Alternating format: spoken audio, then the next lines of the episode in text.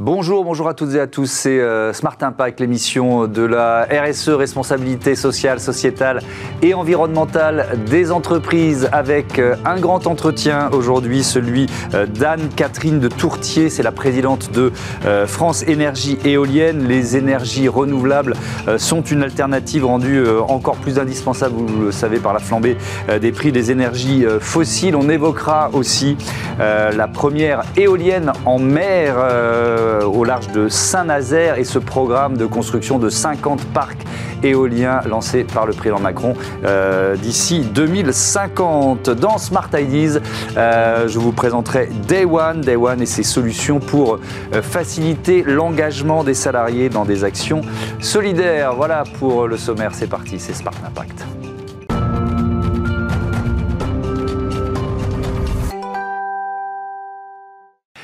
Bonjour Anne-Catherine de Tourtier, bienvenue.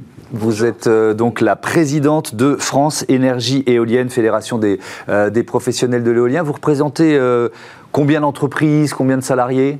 Alors nous représentons 23 000 professionnels en France, 330 mmh. entreprises qui travaillent en France, des, des entreprises donc, qui travaillent en France mmh. dans l'éolien. D'accord, donc effectivement quelques, quelques chiffres qui, euh, qui confirment 22 600 emplois directs et indirects, euh, près de 19 000 mégawatts installés en France au 31 décembre 2021, euh, 6 emplois créés par jour, ça c'est intéressant aussi. C'est un secteur en croissance, on peut dire ça, de l'éolien? Tout à fait.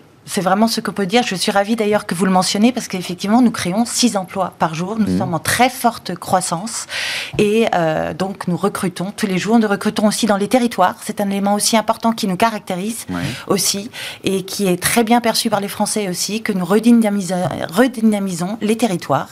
Et donc effectivement, nous sommes en pleine expansion en mmh. France. Euh, ça veut dire que dans le, secteur, dans la filière énergie renouvelable, c'est quoi? C'est le premier employeur? C'est vous vous situez comment? Oui, nous sommes le premier employeur dans les renouvelables, si on parle donc du solaire, de l'éolien, effectivement. Nous sommes... Euh, Alors, euh, on, va, on va rentrer dans, un peu dans, dans, le détail de, des, prix de, de l'électricité et, de ce que euh, la flambée des prix de l'énergie modifie. À quel point ça, ça change la donne? Est-ce que la hausse des prix des énergies fossiles, gaz, pétrole, ça rend vos éoliennes plus compétitives? Est-ce qu'on peut dire ça ou pas? Alors, certes, ça nous rend plus compétitifs, mais surtout, et ça c'est l'élément euh, essentiel, c'est que nous sommes déjà, et nous avons déjà bien avant cette hausse, déjà été très compétitifs par mm. rapport à d'autres énergies. Donc ça, c'est l'élément vraiment à retenir.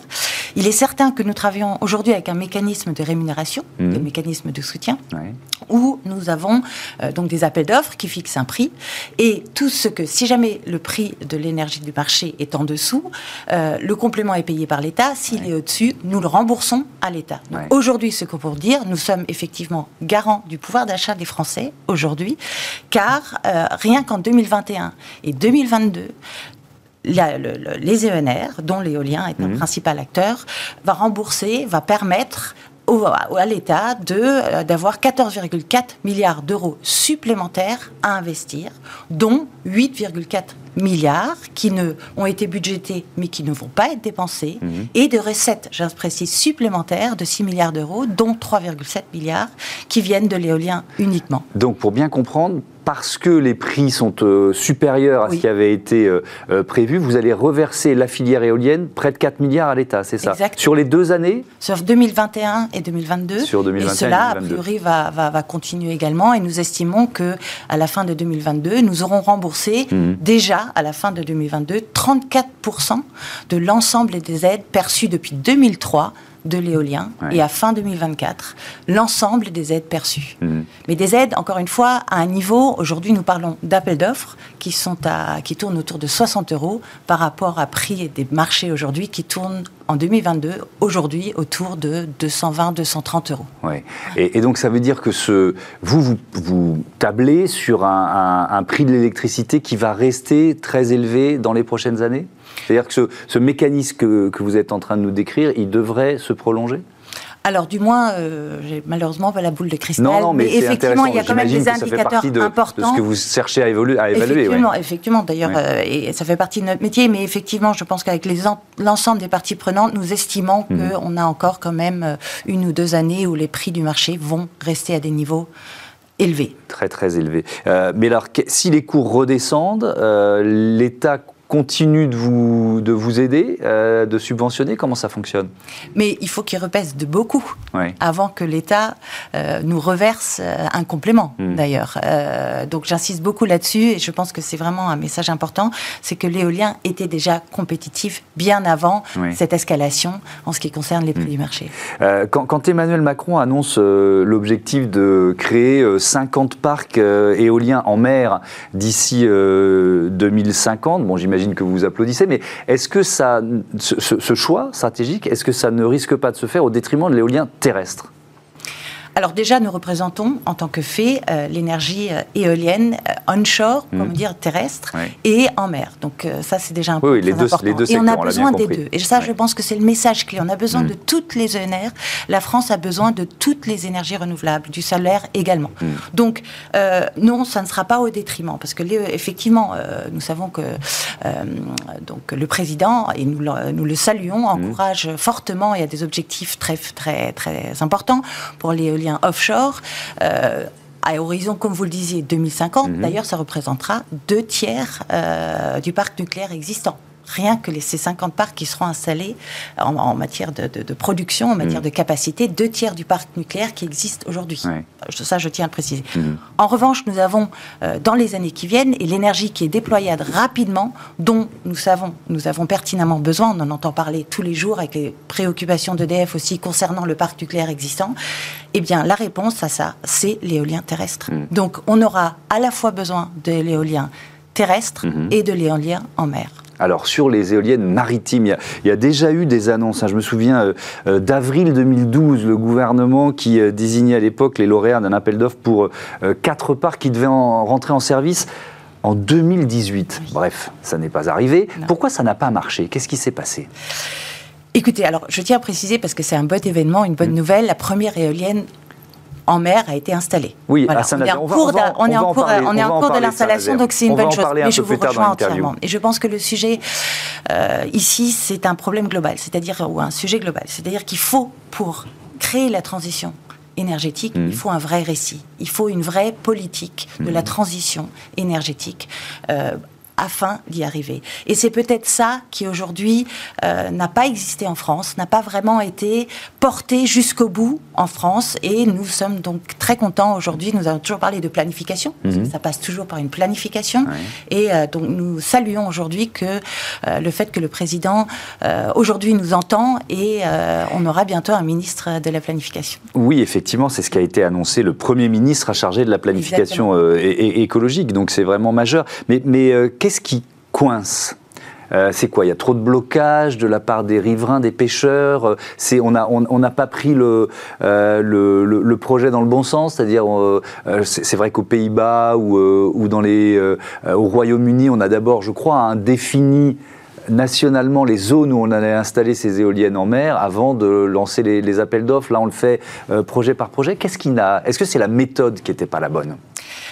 Alors, en parlant de méthode, encore une fois, dans tous ces pays dont vous, dont vous parlez, l'Allemagne ou euh, les Pays-Bas, effectivement, les politiques ont porté un vrai projet, un mm. vrai projet politique, économique, industriel de la transition énergétique. Ce n'est, je pense, pas le cas, ça n'a pas été le cas mm. en France. Donc ça, c'est un élément déjà très important. Du changement, ça s'accompagne. Mm.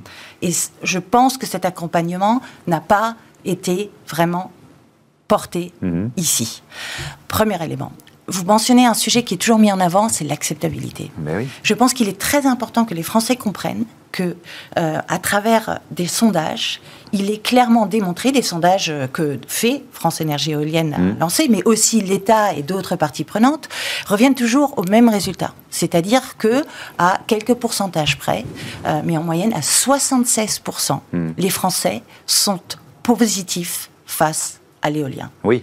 Ces 76% sont aussi euh, contents des riverains qui vivent autour du parc éolien sont contents de vivre autour d'un parc éolien, se mm. satisfassent l'acceptent, oui, mais alors, bien. Mais alors pourquoi ça coince quand un nouveau projet euh, est, lancé, que ce soit de l'éolien terrestre ou de l'éolien maritime? Parce qu'on voit, les, on voit quand même les, les, freins. On a reçu ici euh, Chantal Joanneau, la présidente de la Commission nationale du débat public, qui expliquait comment, comment les débats sont, euh, sont menés, parfois pendant presque, presque une année, de longs mois, et il y a, y, a, y a, parfois de la désinformation, il y a, y, a des, y a des fausses idées, etc. etc. Mais qu'est-ce qu'est-ce qui manque finalement en termes de, de persuasion pour euh, changer la perception de certains euh, riverains euh, pour le, terrestre ou riverains et pêcheurs pour le maritime alors, je reviens vraiment sur ces sondages parce que c'est important. Parce que oui, vous parlez mais, mais, pardon de vous interrompre. Il y a quand même aussi ce qu'on appelle le syndrome NIMBY, Not in my backyard, pas de ça chez moi, qui existe. Vous ne pouvez pas nier le fait que ça existe. Mais c'est une minorité infime.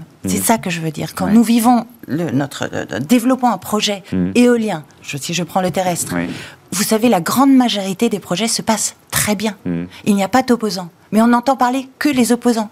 Et c'est ça une réalité. D'où l'importance aussi de ces sondages, que les Français comprennent que les sondages, clairement, ne reflètent pas ce qu'on entend dans les médias, ce que certains politiques disent. Je pense que euh, le l'éolien est devenu un objet politique et du coup se retrouve dans une guerre de tranchées, mais qui, en partie, n'a rien à voir avec le fait l'éolien en soi. C'est ça, c'est vraiment important parce que la réalité du terrain ne correspond pas à ce qu'on entend dans les médias, qu'on mm. entend par certains politiques.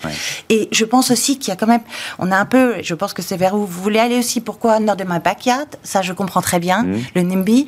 Mais euh, sachez, depuis quand est-ce que on attend d'une centrale Depuis quand Est-ce qu'on a attendu une centrale à charbon, une centrale à gaz, qu'elle soit belle? Mm. Qu'elle soit acceptée Est-ce qu'on a posé avec qu'elle soit belle, que ce soit élancé, que ça protège les paysages français on, voit dans une centrale à gaz, une centrale à charbon, une centrale nucléaire, on sent, on voit une utilité, une nécessité pour les Français. C'est la même chose que pour l'éolien. Oui. Et, de toute façon, on, est bien d'accord, mais euh, je pense vous prêchez un convaincu, mais on est bien d'accord que euh, de toute façon, il n'y a pas de, il a pas de, de, modèle parfait. C'est-à-dire que euh, on va créer une nouvelle centrale nucléaire. La question va se poser aussi de des emplacements et de la réaction des riverains quand il s'agira de créer une nouvelle centrale nucléaire. Je suis bien d'accord avec vous, mais, mais, je reviens, parce que je suis un peu têtu moi dans mes interviews, je reviens à la question de l'éolien maritime et, et de la méthode. Vous n'avez pas tout à fait répondu. Est-ce que la méthode méthode néerlandaise ou la méthode anglaise euh, est la bonne Est-ce que c'est ça ce qu'il faut faire quand on se place dans la perspective de euh, créer 50 parcs éoliens en mer d'ici 2050 Est-ce qu'il ne faut pas d'abord mettre tout le monde autour de la table pour dire voilà les zones où on va s'installer. C'est ce qui est en train de se passer. Et c'est ce qu'on n'a pas fait auparavant, on est bien d'accord. On l'a fait aussi auparavant. Mais alors pourquoi ça n'a pas marché? Parce qu'il faut être porté par la politique. Il faut que euh, le politique le porte. Hmm. Il faut, on concerte, vous savez, les, la réalité d'un hmm. développeur éolien terrestre ou en mer et la concertation du matin au soir. Nous échangeons. Et hmm. encore une fois, j'insiste beaucoup en parlant du, terrestre aussi. Euh, beaucoup de projets se passent très très bien. On mhm. entend toujours cette opposition. Effectivement, je pense que maintenant, euh, le fait qu'on aura, euh, donc, euh, j'espère un petit peu de changement dans, au prochain quinquennat, mhm. avec le Premier ministre qui sera directement responsable de cette planification écologique, qu'on saura davantage encore préparer mhm. effectivement plus harmonieusement la partie éolienne en mer. Vous avez eu des soirs froides pendant cette campagne présidentielle en entendant certains candidats? Bien sûr, bien sûr que nous avons eu du surfroid, mais surtout j'ai eu des surfroids pour les Français, parce mm. que, encore j'insiste beaucoup là-dessus, chaque un Français sur dix s'alimente à 100% de l'énergie éolienne aujourd'hui. Mm. Un Français sur dix. Avec la situation actuelle, avec certains déficits de temps en temps nucléaires, avec les prix et autres, euh, en mars, au mois de mars de cette année, 2,3 Français sur 10, près d'un quart un Français sur quatre s'est alimenté pendant le mm. mois de mars 100% de, euh, de l'électricité Notamment parce que le parc nucléaire est, est, en, difficulté euh, avec des problèmes de corrosion sur certaines centrales. Mais oui, non, mais on a bien compris de toute façon l'importance des énergies renouvelables dans le mix énergétique. Encore une fois, dans cette émission, euh, on, le porte. mais il y a quand même des questions qui, qui se posent. par exemple, sur le, les pales euh, et le recyclage des pales des, éoliennes. Ça, c'est et je pense que vous serez d'accord pour le reconnaître, c'est vraiment un, objectif d'amélioration de, la filière? Oui, la filière s'est engagée à pouvoir euh, donc recycler également. Donc je tiens à préciser quand même aujourd'hui, hmm. une éolienne est recyclable à 85-90%. D'accord. Ça déjà, comme élément de base, c'est très important. Sur les pales, effectivement, nous avançons euh, sur ce recyclage hmm. également et nous avons euh, clairement des engagements que d'ici 4-5 ans, nous serons en mesure, de recycler à 100% les pales d'éoliennes sachant mm. que nous avons déjà des méthodes aujourd'hui pour euh, Ça veut dire qu'aujourd'hui, euh, aujourd'hui, elles sont quoi? Elles sont incinérées, elles sont enfouies? Non, non, elles sont pas enfouies. Mon Dieu, elles sont pas enfouies du tout. Mm. Au contraire, on les réutilise. On utilise aussi pour la création euh, de, de, ciment, mm. de ciment. Donc elles sont déjà réutilisées. On ne les enfouit pas. Je reviens au, projet d'Emmanuel Macron. C'est cet objectif de 50 parcs éoliens maritimes d'ici 2050. C'est quoi la, la priorité pour tenir cet objectif? Si, vous, vous dites, OK, on a un défi qui est, qui est fascinant, qui est euh, passionnant à relever pour le secteur, c'est quoi la priorité pour y arriver? Planifier. Planifier. Il faut planifier. Il faut une vraie adhésion euh, du pouvoir public. Il faut mhm. une vraie politique de transformation, de transition énergétique mhm. vers un mixte euh, à horizon 2050 où les énergies renouvelables ont une place majoritaire. On était hier euh, dans cette émission avec la, directrice générale de euh, Vattenfall Éolien France et euh, en, schématisant l'EDF suédois, on peut, dire ça comme ça, en tout cas c'est une entreprise publique en, Suède, la Suède qui veut aussi développer d'ailleurs son éolien maritime. Est-ce qu'il y a un soutien européen pour, pour le développement de, l'éolien maritime, notamment via le, le Green Deal européen? Tout à fait. Tout à fait. Euh, il y a effectivement un, soutien européen, bien sûr, un soutien européen pour l'ensemble des énergies renouvelables et pour mm. l'éolien terrestre et offshore. Bien sûr, nous avons le Fit for 55. Nous mm. avons vraiment cette ambition en Europe, et la France y est engagée aussi, mm-hmm. euh, de soutenir les ENR et l'éolien maritime en France. Mm. On va terminer avec, euh, effectivement, vous l'avez évoqué, Saint-Nazaire, cette première éolienne maritime enfin posée au large de, de Saint-Nazaire. Le parc complet doit rentrer en service d'ici la fin de l'année, c'est ça? Tout à fait. Oui. Euh, euh, ça représente quoi ça, Ce parc va fournir quelle quantité d'électricité? Si on essaye de, je sais pas, pour, euh, par rapport à une taille de ville, par exemple, ça fournit de l'électricité pour quel type de, combien de communes ou combien d'habitants? Combien d'habitants Alors là, j'avoue, euh, je ne pourrais pas vous répondre là immédiatement sur le mhm. parc de Saint-Nazaire, euh, mais, euh, mais, effectivement, en tout cas, c'est le premier parc éolien en France, donc mhm. qui rapportera, qui aura toute sa place dans, la, dans la, consommation électrique. D'accord. L'éolien maritime, c'est plus régulier en termes de fourniture d'électricité que l'éolien terrestre, c'est-à-dire que le vent souffle plus régulièrement? Est-ce que c'est comparable? Je pense non. Je pense encore une fois, je pense qu'il faut pas. Encore une fois, il faut pas rentrer dans cette brèche de comparer le terrestre et le maritime. Nous avons besoin des deux. Euh, c'est en fonction des régions, c'est en fonction euh, euh, des régions où sont installés du terrestre ou mhm. bien sûr le maritime. je pense que c'est pas un des axes de comparaison mhm. qui est valide aujourd'hui et qu'on devrait avancer. Très bien, merci beaucoup Anne-Catherine de, de, Tourtier. À bientôt sur sur Bismart. On passe à Smart IDs tout de suite avec une start-up à l'honneur, comme tous les jours.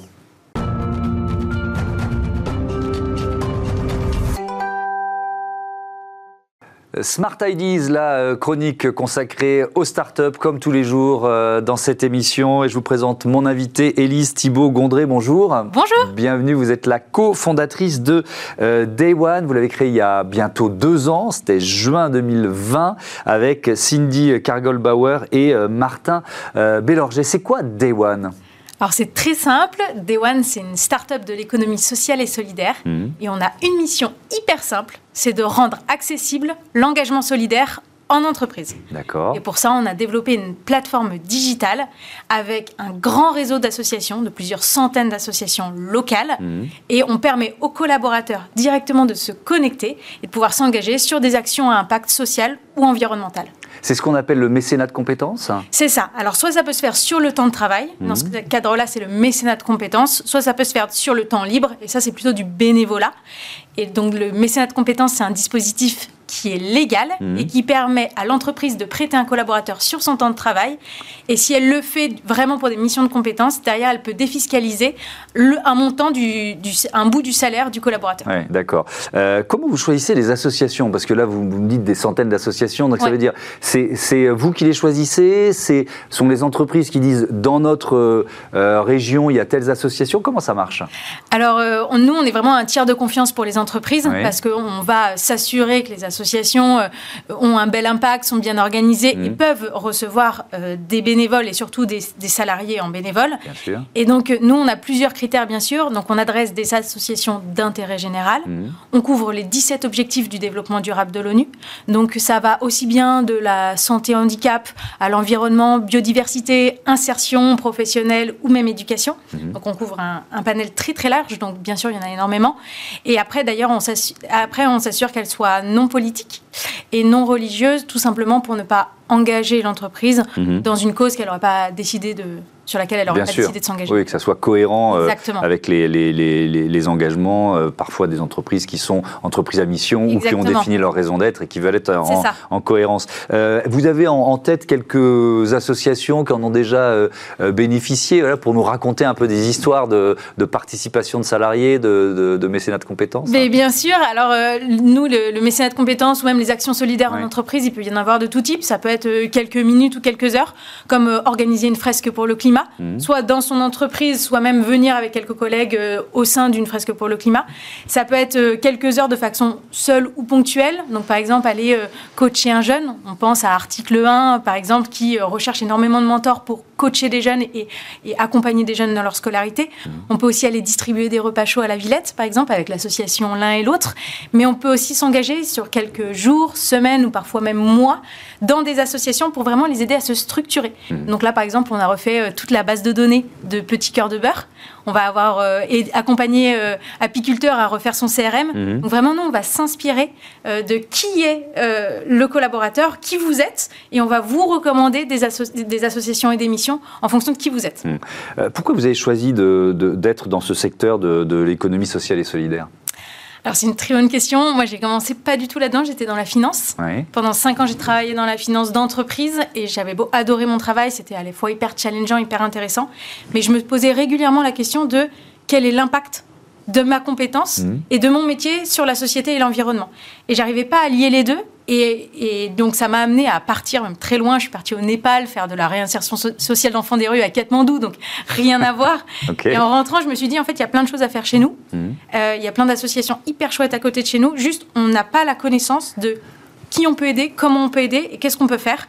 Et il manquait un peu ce lien entre toutes les associations qui peuvent exister, qui sont proches de chez vous, et toutes les entreprises qui, elles, veulent donner du sens à leurs collaborateurs, Mhm. veulent leur permettre d'avoir de l'impact. En plus, aujourd'hui, on parle beaucoup de RSE, donc de responsabilité sociétale de l'entreprise. Mhm. Mais les entreprises aussi nous disent, enfin, moi j'ai beaucoup accompagné de PME quand je bossais dans la finance, Mhm. qui me disaient, en fait, on est, euh, on sait pas comment faire pour mettre en place de la RSE, pour avoir des outils très concrets, des indicateurs concrets, et pour donner du sens à nos collaborateurs. Ouais. Et, et- et le fait d'être une entreprise de l'économie sociale et solidaire, ça veut dire quoi? Ça veut dire que euh, vous, vous avez quel modèle économique? C'était aussi un peu ça ma question. Ah ok, alors notre modèle économique, il est très simple, comme on dit qu'on est une, entreprise de l'économie sociale et solidaire, Mhm. c'est que notre impact est directement relié à notre business model. Mhm. Si pas d'impact, pas de business model. Mhm. Et en fait, pour nous, c'est un forfait que l'entreprise paye pour engager un grand nombre de collaborateurs.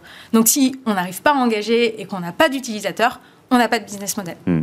Alors c'est intéressant parce que vous, vous venez de réaliser une levée de fonds euh, euh, d'un million deux cent mille euros euh, avec 10 investisseurs, levée de fonds paritaire. Donc il y a Exactement. 5 femmes, 5 hommes. Pourquoi ce choix? Alors, ça a été une grande aventure, la levée de fonds. Alors, il y a 10, euh, il y a 10 euh, personnes et un fonds d'investissement qui s'appelle Ouais. Le Capital. Mhm. Et en fait, quand on a rencontré divers investisseurs, très vite, ça a pris. On a eu la chance d'être très bien reçus sur le marché euh, financier, avec beaucoup de demandes d'investisseurs qui voulaient nous accompagner. Et on en avait plus, voilà, on avait plus de 40 investisseurs. Et on s'est rendu compte au moment de signer, il n'y avait que des hommes. 100% d'hommes 100% d'hommes. Ce qui est assez représentatif finalement du marché financier d'aujourd'hui. On l'a déjà évoqué plusieurs fois ici. C'est ça. Et en fait, je me suis dit, c'est dommage, moi je viens quand même du monde de la finance. J'ai vu euh, l'intérêt d'avoir un leadership qui était plutôt mixte euh, face à un leadership uniquement masculin. Là, on va en profiter pour se structurer, mettre en place un board. On ne peut pas, en tant qu'entreprise de l'économie sociale et solidaire, ne pas avoir nous-mêmes en interne dans notre gouvernance mmh. une parité. Et du coup, Sauf que c'était pas si facile de les trouver, eh ben les, femmes euh, prêtes à investir, c'est ça Exactement. Vous avez dû lancer un appel sur les réseaux sociaux, les médias sociaux, c'est ça Exactement, on a lancé un appel sur LinkedIn. Mmh. Ou un appel qui s'appelait tout simplement Où sont les femmes? Mmh. Où vraiment, en plus, il y avait l'annonce des 25 licornes avec portée euh, uniquement par des hommes. Et, et, on a dit vraiment, on arrête notre levée de fonds. On prend le risque d'arrêter notre levée de fonds tant qu'on n'a pas trouvé des femmes pour co-investir à notre côté et former le board. Et là, on a eu vraiment énormément de chance. Ça a extrêmement bien pris. Ça a été vu plus de 700 000 fois. Mmh. On a reçu 450 euh, mails de, femmes qui se disaient bah voilà, moi je suis intéressée, je connais le secteur, j'aimerais vous accompagner. Et là, ça a été euh, une vague de rencontres incroyable pour finir avec mm. euh, cette parité totale. et donc ça veut dire que euh, parmi ces cinq femmes, il y en a qui investissaient pour la première fois dans une entreprise? Exactement, en fait ça a été aussi une de nos grandes fiertés, c'est sur euh, les cinq femmes investisseurs, il y en a 60% qui investissent pour la première fois, mm. où on peut dire du coup on a mis à l'étrier du coup trois nouvelles business angels. Est-ce que, pour en avoir déjà parlé ici, je pense que la réponse est oui, mais je vous la pose quand même, est-ce que la mixité, c'est aussi un vecteur d'efficacité, de rentabilité même, puisqu'on peut employer ces mots-là? Exactement. En fait, nous, on ne cherchait pas uniquement euh, la mixité, la parité pour mm. la parité, on cherchait des profils extrêmement différents. Et en fait, on les a trouvés en allant chercher cette parité. Mm. Parce que euh, on va avoir des profils très commerciaux euh, dans les hommes qui nous accompagnent, dirigeants commerciaux. Là, on va avoir des profils de, issus de créateurs créatrices de fondations, euh, parfois même dirigeantes dans la tech, qui vont venir compléter en fait euh, les compétences qu'on cherchait pour un board efficace et, euh, optimisé tout simplement. Est-ce que ça veut dire, puisque là il y a eu cette levée de fonds, hein, vous l'avez bouclé, 1 200 000 euros, j'imagine qu'il y a des recrutements, qui en général quand on lève des fonds il y a des recrutements. Est-ce que vous allez être aussi dans cette logique de, de mixité et de parité? Alors oui, après on ne mettra pas euh, sur ça, on recherche euh, un homme parce que là on mm. a déjà un nombre de femmes, on va essayer euh, de le faire. L'avantage c'est que nous déjà on est trois cofondateurs, on est mixte mm. déjà, donc on attire tout type de profil. On a de la tech. dans la tech, aujourd'hui on a aussi la parité, on a presque autant de femmes que d'hommes, et donc on va essayer d'avoir la parité un peu dans tous les départements. ça va être un de nos, un de nos motifs de recrutement, mais pas que. Hmm, ce ne sera pas la, euh, le, seul, euh, le, seul motif. Juste en, quelques secondes, euh, la stratégie avec cette levée de fonds, c'est de faire quoi? La stratégie, c'est déjà d'aller couvrir toute la France et hmm. d'aller très loin dans les territoires, d'être capable d'aller, ce qu'on va appeler mapper, cartographier toutes les associations, mais pas que seulement dans les grandes villes. Déjà, on est dans certaines régions, comme la région centre, où on va aller à Tours, à Blois, à Chartres, à Châteauroux. Pareil dans le nord, on va aller dans, dans, dans plusieurs villes qu'on peut appeler villes moyennes. Mhm.